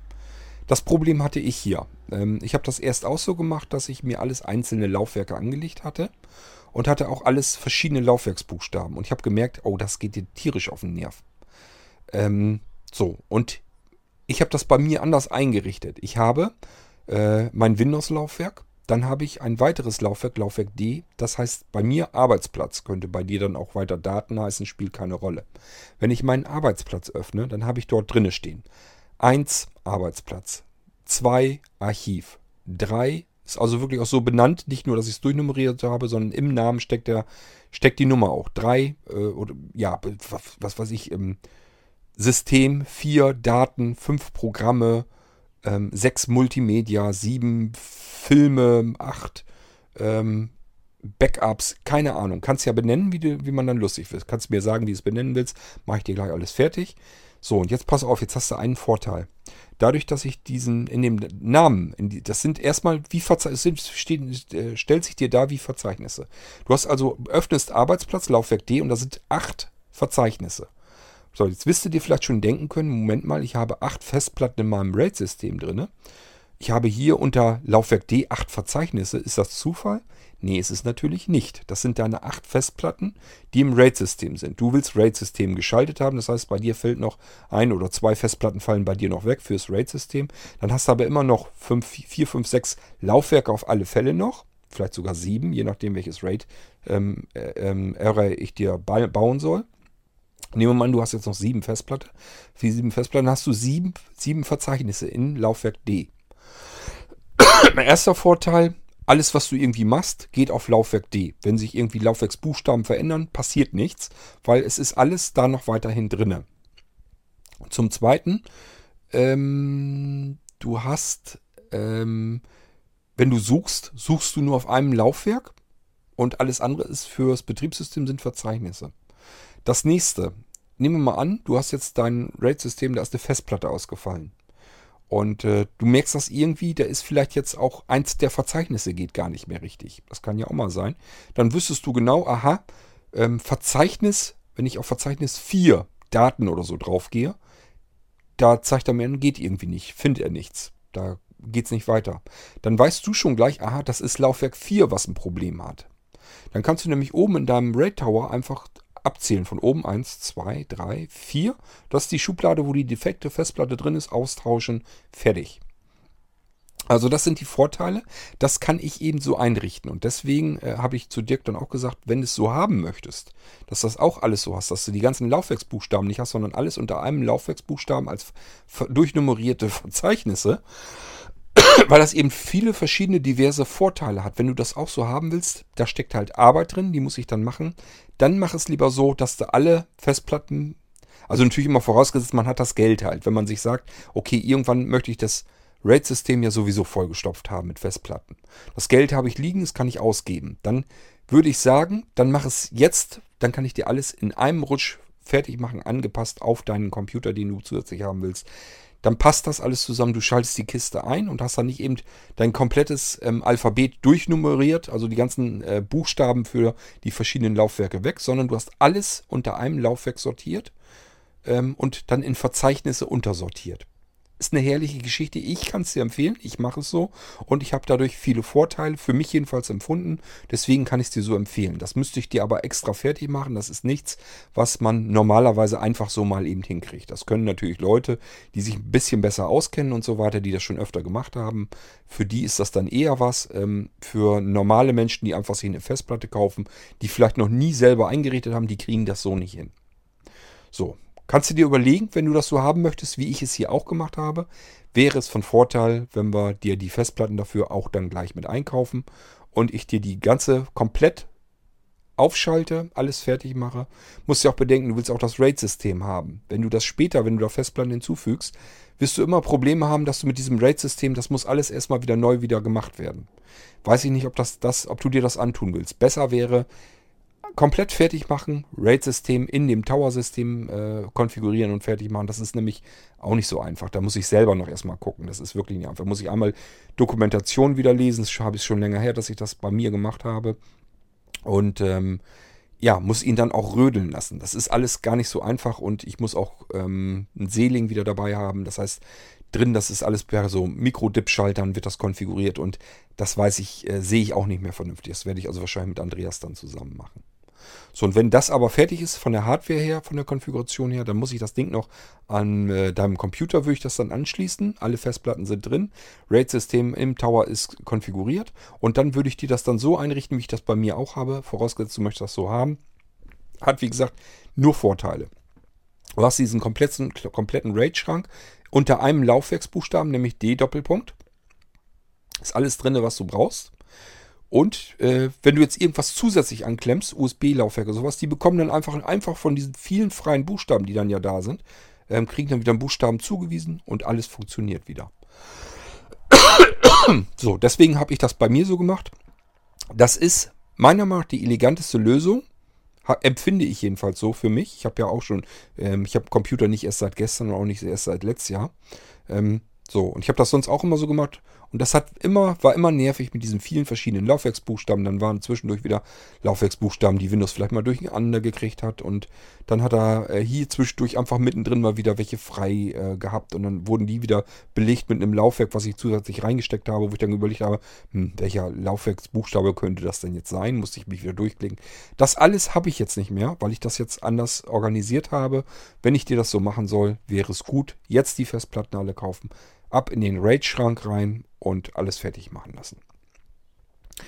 Ähm, dann meintest du ja, ob diese 4 Terabyte Platten, ob die nötig wären. Nötig wären natürlich nicht. Kannst natürlich auch sagen, ich nehme 2 Terabyte oder 3 Terabyte oder äh, je nachdem, was du vorhast. Ähm, 4 Terabyte empfehle ich nur deswegen, weil die pro ähm, Euro pro Gigabyte am billigsten ist. Also äh, ist die ausgewogenste, ist das ausgewogenste Preis-Leistungs-Verhältnis. Ähm, du hast pro, für die Speicher, für die bestehende Speicherkapazität hast du den geringsten Preis. Die 2 Terabyte ist nur wenig, äh, wenig billiger, hat aber ja nur die Hälfte an Speicherkapazität. Also pro für ihre Speicherkapazität gesehen ist sie eigentlich viel zu teuer. Und deswegen würde ich dir empfehlen, 4 Terabyte Platten zu nehmen wie gesagt, immer vorausgesetzt, das Geld ist da. Du willst das alles jetzt einmal vernünftig haben und das soll ewig lang halten. Und dann würde ich da jetzt einmal Augen zu drücken und durch und das alles vernünftig fertig machen lassen. Du wirst nie wieder ein Problem mit Speicherkapazität haben. Ähm, ich hatte früher eins, das habe ich jetzt nicht mehr. Und du wirst auch nie wieder ein Problem mit den Laufwerksbuchstaben haben, dass dann durcheinander passiert, dass ja die Laufwerksbuchstaben irgendwann ausgehen, was ja schnell erledigt ist, wenn du willst DVD-Brenner haben, willst DVD-Laufwerk haben, du willst Wechseldatenträger, also die Speicherkartenslots haben, du willst Multi-Boot-System haben, ähm, du wirst sicherlich USB-Sticks und sowas reinstopfen wollen. Das sind alles Laufwerke und alles, jedes einzelne Laufwerk braucht einen Laufwerksbuchstaben. Das sieht nachher richtig schick voll aus bei dir. Und äh, das bringt eben auch, je voller das wird, desto chaotischer wird das Ganze eben auch. So, und das kann man sich alles ersparen, wenn man das von vornherein vernünftig aufbaut und plant. Das würde ich dann hier gerne tun, wenn du das möchtest. Und äh, dafür müssen wir allerdings leider in einen sauren Apfel beißen, äh, dieses Raid Tower System jetzt schon kaufen und auch jetzt schon komplett voll bestücken, damit du einfach hinterher gar kein Gefummel mehr mit dem Ding hast. Du sollst eigentlich nur die Sachen einschalten müssen und kannst dann sofort damit arbeiten und dich an diesen Dingen auch erfreuen und nicht wieder, wenn du die nächste Festplatte zustecken willst. Scheiße, was, wie kriege ich die denn jetzt überhaupt in das RAID-System, in das Hardware-RAID-System eingebunden? Was muss ich da machen? Und ähm, jetzt habe ich wieder Laufwerksbuchstaben dazu und ähm, die hätte ich gerne aber auch mit einsortiert zu den anderen und auch durchnummeriert, damit ich weiß, welche das ist und so weiter und so fort. Das alles kann ich dir schön sauber hier fertig machen und dann kannst du es einfach benutzen und hast für alle Zeit Ruhe mit dem ganzen Ding. So, deswegen meine Idee dazu. Aber das musst du selber wissen. kostet natürlich auch mehr Geld von der Anschaffung her, weil man alles dann jetzt auf einmal kaufen müsste. Ja, entsprechend ist natürlich der Preis höher, aber wenn du sagst, du hast ja jetzt das Geld extra dafür hingelegt, möchtest das jetzt einmal richtig ordentlich alles haben. Ähm, ich merke das ja in deinem Computer, dass du da richtig jetzt ähm, einmal investieren willst und dann willst du sicherlich auch eine Anlage haben, mit der du viel Freude hast und das natürlich ewig lange. Ähm, von daher überleg dir das, ob du das jetzt wirklich so haben möchtest. Wenn du sagst, ja, äh, investieren will ich, das ist es mir jetzt wert, ich möchte das jetzt richtig äh, alles vom Feinsten haben, dann spar da jetzt nicht an den letzten zwei, drei, vier Festplatten. Bestück dir das Ding komplett, dann kann ich es dir komplett auch einrichten und dann kannst du es auch so benutzen, wie ich es dir empfehlen würde, wie es auch mehr Spaß macht. Zumindest geht es mir so. So. Ich hoffe, du hast das so halbwegs verstanden. Ich habe immer so ein bisschen Bedenken. Ich, auf der einen Seite klingt das dann so, als wenn ich den Leuten mehr anschwatzen will, als ich haben will. Das möchte ich überhaupt gar nicht. Das ist Quatsch, ist völliger Fehler. Ich handle mir nur mehr Arbeit damit ein. Ich habe da nicht direkt was von. Ob du jetzt ähm, vier Festplatten nimmst oder acht Festplatten oder so, das ist für mich vollkommen uninteressant. Ähm, da hat Blinzeln jetzt vielleicht 20, 30, 40 Euro mehr im, im äh, auf dem Konto. Das ist vollkommen Schnurzpiepe, ob die da drauf sind oder nicht. Das interessiert mich persönlich überhaupt kein Stück. Ähm, also ich will dir da jetzt nicht zusätzlich was aufschwatzen, aber ähm, ich kann mir einfach vorstellen, dass wenn du das so hast, wie ich es hier habe, und das ist eben viel mehr Aufwand, viel mehr Arbeit, dann vermute ich mal, hast du da mehr Freude dran. Das macht einfach viel mehr Spaß, weil es mir eben selber damit so gegangen ist. Deswegen empfehle ich dir das so, nicht weil ich da irgendwie denke, du sollst jetzt viel mehr Geld ausgeben, um Gottes Willen. Dann sofort sagen, immer sofort Bescheid sagen, ich habe das und das Budget, bitte nicht mehr ausgeben. Dann gebe ich auch nicht mehr Geld aus. Ähm, bloß du hast gesagt, äh, das Geld ist jetzt für dich erstmal nicht ganz so wichtig und du müsst das jetzt alles ganz toll haben. Dann mache ich mir natürlich entsprechend auch dorthin Gedanken und überlege mir, was ist sinnvoll, wo ist Geld zu viel ausgegeben und so weiter und so fort. So, und äh, überleg dir das jetzt. Ich würde sagen, ähm, bei deinem Computer zum Beispiel, da sind so Sachen, da kann man vielleicht noch Geld sparen, wenn du das möchtest. Äh, du möchtest ja mit 32 GB Arbeitsspeicher zum Beispiel haben. Würde ich mir überlegen, ob du es brauchst, ob du es benötigst. Das ist, 32 GB ist spannend, wenn man ganz viel mit virtuellen Computern machen will. Wenn man viele verschiedene virtuelle Computer laufen lassen will, parallel, dann machen 32 GB einfach dann Spaß, weil man hat einfach nach hinten hin ganz, ganz viel Reserve. Also irrsinnig viel Reserve. Unvorstellbar viel Reserve. Aber äh, du kannst den Arbeitsspeicher auch abknapsen. Ich habe zum Beispiel noch ein Update vor, ähm, mit dem du aus dem Arbeitsspeicher heraus dir noch Laufwerke wieder basteln kannst. Du kannst also bei Blinzeln Computer sagen, ich möchte jetzt einfach nochmal eben, was weiß ich, ein 8 GB Laufwerk haben. Das 8 GB Laufwerk baut er dir aus einem äh, aus dem RAM heraus, aus dem Arbeitsspeicher. Das ist das schnellste Laufwerk, was du dir überhaupt vorstellen kannst. Es gibt nichts schnelleres. Du arbeitest mit deinem Arbeitsspeicher als Laufwerk. Das ist so unfassbar schnell, das hast du noch nie. Also es ist nochmal schneller natürlich als SSD-Laufwerke. Und ähm, das wird per ähm, Update nochmal äh, auf die Blinzeln-Systeme kommen. So, und da hast du natürlich mit 32 GB, da kannst du mal eben sagen, tu, pff, da mache ich mir mal eben ein 20 GB Laufwerk aus meinem Arbeitsspeicher heraus. Ich habe immer noch genug Arbeitsspeicher, der knappst dann die 20 GB davon ab. Du hast 32, ja, weißt ja Bescheid, ne? Hast du immer noch ähm, 12 GB noch zusätzlich. Also es ist unvorstellbar, 32 GB Arbeitsspeicher im Moment zu haben. Wahnsinn.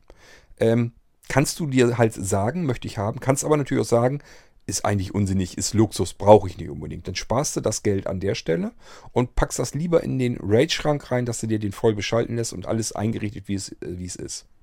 Das wäre so, so eine Geschichte, wenn du versuchst, wenn du sagst, das wird insgesamt dann doch alles zu teuer, gibt verschiedene Stellen, an denen du Geld sparen könntest. Und würde ich dir eher raten, ist vernünftiger, wenn du das dann in den RAID-Schrank packst, weil erstens, ich weiß nicht, ob das Ding kriegen kann noch ewig lange. Zweitens, voll bestücken, damit ich es dir komplett fertig einrichten kann, weil das gefummelt ist mit RAID und auch gefummelt ist, wenn du es so haben willst wie ich, dass alles unter einen Laufwerksbuchstaben verfügbar wird und durchnummeriert ist.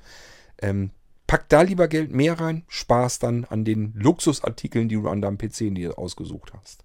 Wäre so ein Tipp für mich, ähm, für dich, von mir sozusagen. Also denk mal drüber nach.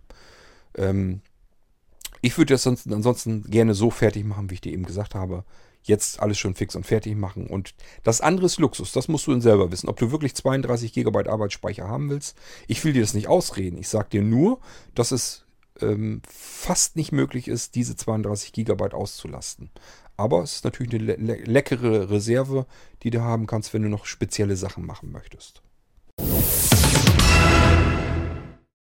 Hui, ich sehe gerade, sind doch wieder fast anderthalb Stunden geworden. Na gut, das kann dann eben passieren. Und das ist eben das, was ich bei dem Podcast eben so angenehm finde. Ihr habt Fragen per E-Mail, sind auch oft, dass es eben mehrere Fragen sind.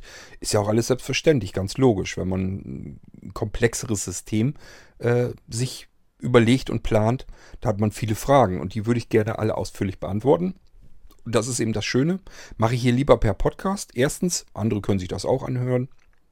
Vielleicht ist noch jemand da, der auch irgendwie was plant. Noch nicht mal unbedingt einen Computer jetzt vom Blinzeln. Äh, kann ja sein, dass er generell einen Computer plant und vielleicht dann auch bestimmte Fragen hat. Kann er ruhig äh, sich mit anhören dann hier.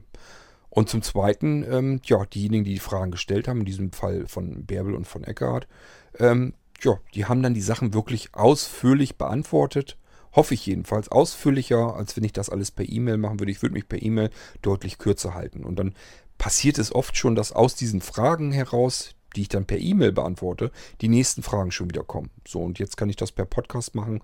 Versuche alles, was mir irgendwie in den Kopf kommt, damit reinzubringen und äh, vielleicht sogar Sachen zu beantworten, so ausführlich, dass man einfach sagt, jo, klar, jetzt kann ich das selber verstehen und weiß, wo der Vorteil ist, wo der Nachteil ist. Alles klar, habe ich jetzt kann ich kann ich weiter planen und überlegen. So, wenn ich das erreichen kann, dann ist das eigentlich äh, das Ziel erreicht. Auch mit der Podcast-Folge, mit den F-Folgen hier.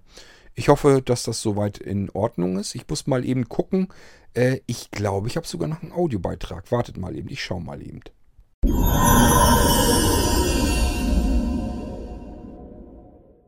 Hallo, Kurt.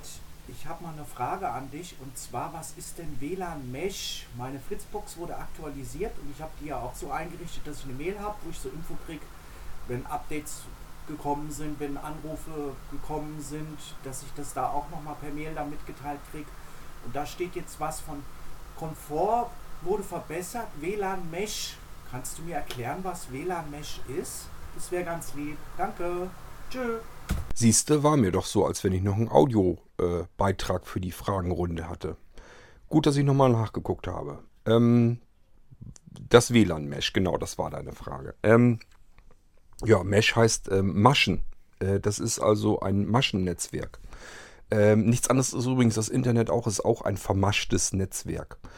Ähm, Du musst dir das wirklich so vorstellen wie so ein Fischernetz, also wirklich, wo so ein Maschennetz ist. Das ist äh, das Netzwerk dann. Das machst, kannst du als WLAN natürlich auch aufbauen. Ähm, ja, wie die das von der von, von AVM jetzt gedacht haben, habe ich mir noch nicht, noch nicht weiter angeguckt, ehrlich gesagt. Aber ich vermute mal, dass man einfach mehrere Fritz-Router sich kaufen kann und kann die zu einem Maschennetzwerk zusammenstellen. Maschennetzwerke hast du überall dort, wo es auf viel Zuverlässigkeit ankommt, hohe Geschwindigkeit, ja, also Zuverlässigkeit ist das Haupt, ist der Hauptsinn. Ähm, kennst das ja im Internet auch. Da fällt zum Beispiel irgendwo was aus, irgendeine Leitung oder irgendwas. Deswegen funktioniert das Internet trotzdem unverändert weiter. Liegt einfach daran, weil das Routing dann nicht über die defekte Stelle gehen muss, sondern nimmt sich einfach einen anderen Weg, sucht sich einfach einen anderen Weg aus. So, das kannst du zu Hause für dich natürlich auch machen. Ähm, Im privaten Bereich wüsste ich nicht, kenne keinen, der das macht. Es macht Sinn, wenn du riesengroßes Grundstück hast, mehrere Häuser vielleicht drauf, dann macht ein Maschennetzwerk viel Sinn. Dann kannst du verschiedene, ähm, ich nehme mal an, ich habe das jetzt noch nicht weiter ausgeguckt, ähm, kannst du wahrscheinlich mehrere Fritzboxen zu einem Maschennetzwerk zusammenschalten und äh, die funktionieren dann alle zusammen, bieten also ein und dasselbe Netzwerk, aber dadurch, dass du die in der Fläche verteilen kannst, ähm, hast du ein eigenes großes äh, Maschennetzwerk. Und wenn du jetzt beispielsweise ähm, was weiß ich, 500 Meter weit hast du vielleicht noch ein weiteres Wohnhaus oder sowas. Und das ist dann mit weiteren äh, Fritzboxen verbunden. Und die, davon ist eine Fritzbox am Internet, hängt die dran. Dann kannst du halt im Wohnhaus, obwohl die 500 Meter weit weg ist, hast du dieselbe WLAN-Qualität und dieselbe Internetanbindung, als wenn du jetzt an der ersten Fritzbox im Hauptgebäude bist oder sowas. Wenn du zum Beispiel Hotelbetrieb oder sowas hast, dann macht das alles Sinn. Wo Maschennetzwerke auch sehr im Einsatz sind, ist überall da, wo so ähm, öffentliche Veranstaltungen und sowas sind. Das kriegst du anders gar nicht mehr hin. Da kannst du nicht einfach eine Fritzbox ähm, irgendwo auf dem Kongress hinstellen oder sowas und dann können sich da alle, die da mit ihren Smartphones zugange sind, daran anmelden. Das geht nicht. Das machst du über ein Maschennetzwerk. Das heißt, verschiedene Geräte zusammengeschaltet, die alle ein Netzwerk bilden. Daran kannst du dich mit dem Endgerät wieder anmelden. Äh, wichtig ist halt bei so einem Maschennetzwerk, dass nur einer sozusagen die Adressen vergeben kann weiter. Kannst also die Fritz, wenn du jetzt aus Fritzboxen solch ein Netzwerk zusammenstellen würdest, dann kannst du nicht die Fritzboxen einfach so zusammendrücken und ähm, jede Fritzbox kann Adressen munter im Netzwerk verteilen. Das geht dann nicht, sondern es macht eben eine, genauso wie sich eine um die direkte Internetanbindung kümmert, gibt die aber durch an alle anderen Fritzboxen und die wiederum können das so bereitstellen, als wären sie direkt am Internet angebunden und als würden sie die Netzwerkadressen vergeben. Das ist dieses Maschennetzwerk. Ich weiß nicht, für einen privaten Gebrauch, wenn du nicht gerade Rockefeller bist und hast irgendwie ein großes Grundstück damit zu versorgen, kann ich mir, kann ich mir ehrlich gesagt nicht vorstellen, dass das für dich interessant wird. Ähm, Im kleinen Bereich arbeitet man eher mit ähm, beispielsweise einer Fritzbox und einem ähm, ja, entweder Powerline-Adaptern oder vielleicht ähm, einen Repeater, den man sich dort auch zukauft und einfach ein paar Meter weiter. Also die Fritzbox alleine ist ein sternförmiges Netzwerk. Einfach die Fritzbox muss dir in der Mitte vorstellen. Ringsrum sind verschiedene Geräte, die auf die Fritzbox zugreifen wollen. Und dann bildet das so ein, wie so ein Stern. Und ein Maschennetzwerk ist eben wirklich so, dass du Fritzboxen dir nebeneinander und untereinander vorstellst, die ein Maschennetzwerk bilden, wo jede Fritzbox mit der anderen Fritzbox jeweils immer mit mehreren Leitungen sozusagen verbunden ist. Muss nicht Leitung, in dem Fall Funknetzwerk sein. Und die bilden dann ein Netzwerk im wahrsten Sinne des Wortes, ähm, nämlich ein Maschennetzwerk. So wie man sich eigentlich ein Netz, so ein Fischernetz oder so vorstellt. So, bei der Fischernetz kannst du dir auch vorstellen, wenn da jetzt in der Mitte ein Loch ist, also das Kreuz sozusagen einmal rausgerissen ist aus dem Netzwerk, in dem Fischernetz, dann ist das egal, dann würde er einfach einen Umweg nehmen über eine andere Bahn und würde dann weiterhin funktionieren, das würde dann gehen. Ich hoffe, du kannst dir was darunter vorstellen, wie ein Mesh-Netzwerk funktioniert. Wie gesagt, das ist im kleinen, normalen, privaten Bereich eigentlich nicht weiter notwendig, das überhaupt zu wissen und sich damit abzugeben. Ist nur, wenn du größeres Grundstück, mehrere Häuser und sowas alles hast. Oder wenn du vorhast, irgendwie mal irgendwie eine Messe zu veranstalten oder sowas, dann musst du dir um sowas einen Kopf machen. So für dich zu Hause, privat, vielleicht in einer kleinen Wohnung oder so, wirst du sowas eher nicht machen und auch nicht brauchen. Okay, so, das war das. Ähm, ich hoffe, dass ich dass das gemeint war. Ich habe jetzt nicht geguckt, was, ob AVM das damit meint. Ähm, normalerweise sind Mesh-Netzwerke jedenfalls genau das, was ich dir eben erklärt habe. Und ich gehe mal davon aus, dass AVM auch nichts anderes meint. Ähm, es sei denn, dass sie jetzt irgendwie einen Fachbegriff oder einen Sonderbegriff für irgendeine bestimmte Funktion an ihren äh, Routern dann ähm, vorgenommen haben oder so. Ich habe keine Ahnung. Ich habe mich bei AVM lange nicht mehr umgesehen, was mit den Fritzboxen, äh, was da an Updates und so weiter kommt. Ähm, bei mir ist das so, die Fritzbox, die läuft halt so vor sich hin und gut ist. Ähm, also ich habe mich da nicht äh, informiert, was bei AVM gemeint ist, speziell. Aber das wäre jetzt normalerweise ein WLAN-Mesh-Netzwerk. Einfach dieses Maschennetzwerk aus WLAN-Knoten zusammengesetzt. Und äh, ob AVM das damit auch meint, kann ich dir nicht 100% sagen. Ich kann dir nur erklären, was WLAN-Mesh allgemein eigentlich bedeutet. Aber Mesh heißt einfach auf Deutsch übersetzt Maschen. Und ich vermute einfach mal, dass AVM damit auch genau das dann ausdrücken will. So, ja, und äh, damit haben wir es eigentlich auch fertig. Audiobeiträge weg, die anderen Sachen sind beantwortet.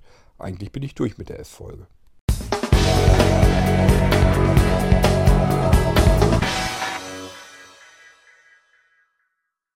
Will ich mal schauen, ob ich noch eine Folge irgendwie mache heute. Kann sein, kann auch nicht sein. Ich muss mal überlegen. Wenn, dann mache ich vielleicht eine kürzere. Ich habe viele Audiobeiträge, aber da kann ich ja auch einfach ein paar wieder nehmen und mache eine Folge erstmal, den Rest dann später. Das soll es jedenfalls erstmal für diese Folge gewesen sein. Das war wieder eine neue Fragenfolge. Und ich würde mal sagen, wir hören uns bald wieder. Macht's gut. Tschüss, sagt euer König Kort.